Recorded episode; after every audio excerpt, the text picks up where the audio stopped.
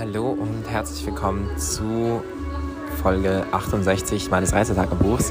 Ich melde mich immer noch aus Lissabon und ähm, mein Tag hat damit begonnen, dass ich mein Einzelzimmer verlassen habe und stattdessen in ein Hostel gewechselt habe und zwar in G-Spot Party Hostel und ich kann euch sagen, Leute, geht da niemals hin, außer ihr mögt betrunkene Deutsche, die im Urlaub sind. Ihr mögt es, äh, den ganzen Tag über Bier zu trinken und ähm, seid auch sonst einfach eher so auf Partyferien aus. Was ich, ich gehe schon gern feiern und ich äh, mache das auch ganz gerne, aber ich muss nicht meinen ganzen Tag darum planen und ich muss auch nicht den ganzen Tag betrunken oder auf sonstigen Drogen sein. Ähm, ja, zu dem Cheesebad finde ich auch sehr interessant, weil die meisten Menschen, die da in diesem Hostel sind, sind tatsächlich äh, heterosexuelle Männer und die haben ihren eigenen Cheesebad noch nie gespürt in ihrem Leben und ich denke mir einfach so, ja, something's wrong. Anyways, ich hab, ähm, bin da eingecheckt, habe es schon sehr bereut, dass ich da äh, hingegangen bin, aber es war einfach mitunter das günstigste und ich konnte mir, ich wollte mir kein Hostel leisten, das mega teuer ist und ich konnte mir nicht nochmal ein Hotel leisten, ähm, weil, ja, Budget und so.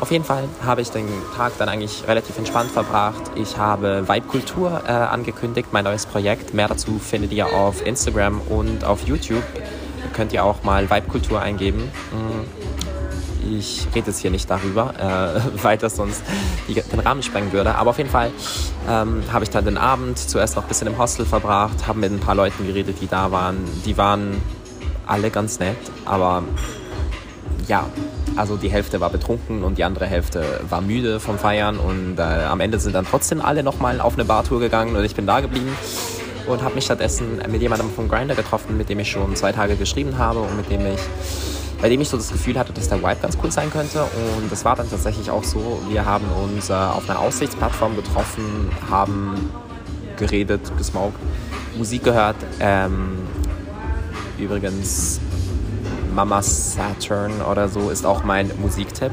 Also Mama Saturn oder Saturn Mama, ich weiß nicht, eins von beiden. Ähm, das hat er mir gezeigt und Anschließend sind wir noch zu, einer anderen, äh, zu einem anderen Ort gegangen und ich weiß nicht, letzten Ende war ich glaube ich um 4 Uhr zu Hause oder so und ich mochte den Vibe. Ich ähm, mochte auch, dass er, er war sehr, sehr kreativ und wir haben viel über Kunst geredet, aber er hatte auch die verrücktesten Geschichten, ähm, die man so kennt. Also ähm, ja, ich habe immer das Gefühl, dass ich gute Geschichten erlebe, aber bei ihm hatte ich tatsächlich das Gefühl, er konnte alle meine, meine Stories nochmal toppen. Mm, ja, und dann bin ich eingeschlafen am Abend, 4 Uhr nachts in diesem Partyhostel. Ah ja, das Beste ist, ähm, es gibt keine Zimmerkarten, weil wahrscheinlich alle einfach zu oft ihre Schlüssel verlieren. Dementsprechend muss ich um 4 Uhr nachts nochmal an die Rezeption runter und jemanden bitten, mir die Tür aufzumachen, damit ich schlafen gehen konnte, was ich auch so dachte, so, oh, sehr anstrengend. Aber ja, das war ähm, Folge 68. Okay, okay, okay, wir haben noch etwas vergessen und zwar das Beste.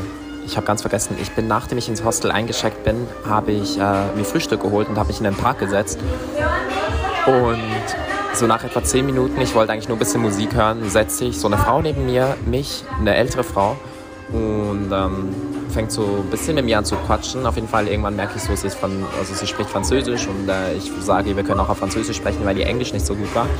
Und ähm, ja, ihr Französisch war aber sehr, sehr schnell und äh, sehr pariserisch und ähm, ja, sie war ein sehr interessanter Mensch. Also sehr, erstens ähm, hat sie zuerst mal einfach alle Menschen um uns herum äh, verurteilt und gejudged und so gemeint, so ja, guck die mal an, die hat so kurze Kleider an und guck das mal an und guck mal das, das ist komplett ziellos. Ähm, dann hat sie angefangen über den Mossad zu quatschen, hat, hat gemeint, sie hat letztens einen Agenten des Mossads kennengelernt, wo ich mir auch so dachte, so what the fuck, wie, wie, wie bist du darauf gekommen? Ich habe es gar nicht mitbekommen. Dann ging es darum, mit welchen Männern sie äh, schlafen würde und mit welchen nicht. Sie hatte auf jeden Fall sehr, sehr klar, klare Regeln. Und zwar schläft sie äh, nicht mit Journalisten, nicht mit Politikern, nicht mit äh, Kommunisten, nicht mit Deutschen. Äh, und noch mit zwei, drei Sachen mehr auf jeden Fall. Ich weiß es gar nicht mehr so genau. Dann haben wir über, ähm, über Skiurlaub gequatscht, weil sie immer nach Zermatt in den Skiurlaub fährt, also in der Schweiz. Ähm, dann hat sie mir von ihren Affären erzählt. Zwischendurch ist sie dann aber auch immer wieder zu anderen Themen gesprungen.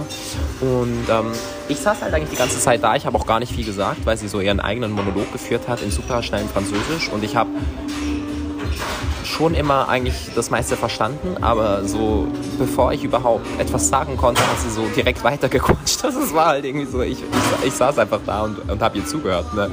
ewig lang. Und ähm, das Beste war dann aber irgendwann, hat sie, sie hatte so ein sehr schönes Armband und ich habe sie also gefragt, von wo sie das hatte, weil ich dachte, ja, vielleicht kann sie mir ja etwas erzählen. Ähm, und dann hat sie gemeint, sie hat davor auch schon gemeint, sie liebt es zu zeichnen und so. Und ich so, okay, alles klar. Und dann hat sie gemeint, sie würde mir einen Plan zeichnen, wie ich zu diesem Laden kommen könnte. Hm. Ja, dieser Plan war dann. ich mache es, glaube ich, als Cover dieses, äh, dieser Podcast-Folge. Dann seht ihr, dass das einfach nichts war. Sie hat einfach irgendwelche Striche, irgendwas raufgekribbelt und gezeichnet und hat so gemeint, so, ja, und dann musst du dadurch. Und zwischendurch hat sie auch noch die Seite, das Blatt umgedreht und mir so versucht zu erklären, ich habe gar nichts gecheckt. Und ähm, dann war ich eh schon maximal verwirrt und ähm, ja, es war irgendwie alles genial. Irgendwann hat sie mir auch erzählt, dass sie ein Tattoo auf ihrem Arsch hat und sie war halt so 60, 70, ich weiß nicht. Und ähm, irgendwann hat sie dann angefangen, mir zu erklären, wie sie, äh, wie sie sich selbst verteidigt. Ähm, hat mich gefragt, ob sie mir zeigen kann, wie stark sie ist. Dann hat sie mir einen Box auf den Arm gegeben. Ähm, irgendwann hat sie davon erzählt, dass sie einen Kontakt hat zu einem Killer in Paris und dass sie den auch schon benutzt hat ähm, für Menschen, die sie bedroht hätten. Ja, es war alles sehr wild. Irgendwie das Krasseste fand ich auch, dass sie nicht unbedingt verrückt auf mich gewirkt hat. Sie hat das in einer sehr krassen Seriosität gesagt und sie wirkte auch irgendwie nicht so, als wäre sie jetzt komplett verwehrt. Aber who knows? Es war wild. Und eigentlich ist das die beste Story dieser ganzen Folge, ja. Äh, darum ist die Folge jetzt auch so lang geworden, aber ja, liebe ich.